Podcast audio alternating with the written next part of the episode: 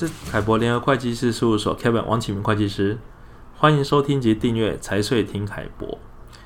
今天我们请到凯博联合会计师事务所越南地区张义昌总监来为我们介绍一下越南的外国承包商税。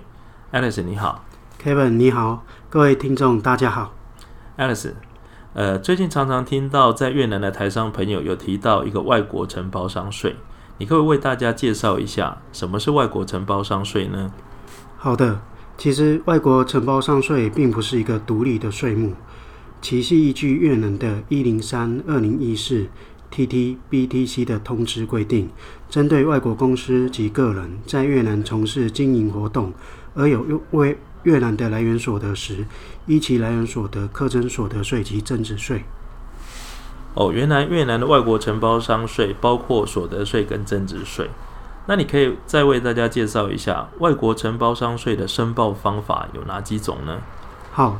在越南外国承包商税的申报方式总共有扣抵法、直接法及混合法。外国承包商可自由选择采用的方式。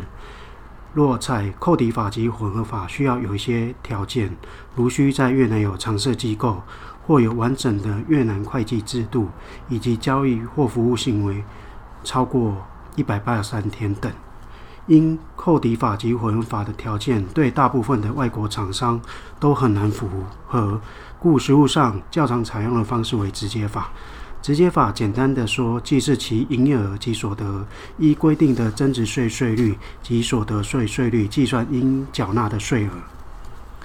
好的，那若是以最常见的税务申报方法直接法来申报的话，你可不可以再说明一下，有一些台商朋友比较常碰到的交易类型或服务的项目，它会适用的外国承包商税的增值税率跟所得税率各是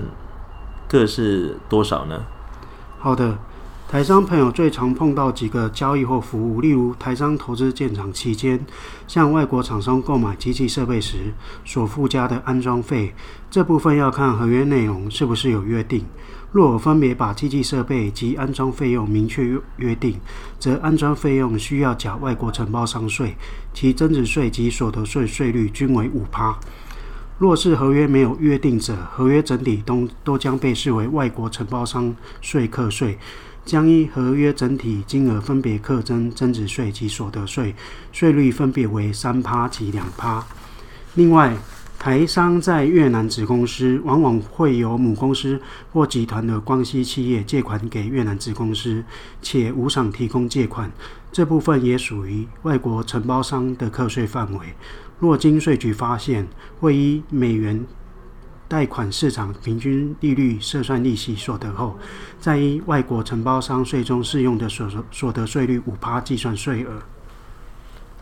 OK，那经过你这样的说明，还有什么东西是你比较常会碰到，然后比较重要的内容要再提醒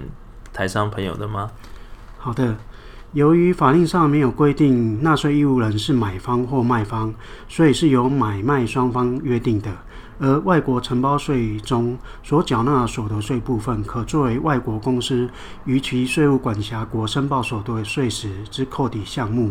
而增值税部分，则可作为越南公司申报增值税时作为销售税额之抵减。双方之税务抵减效果，可作为评估以买方或卖方为纳税义务人的参考。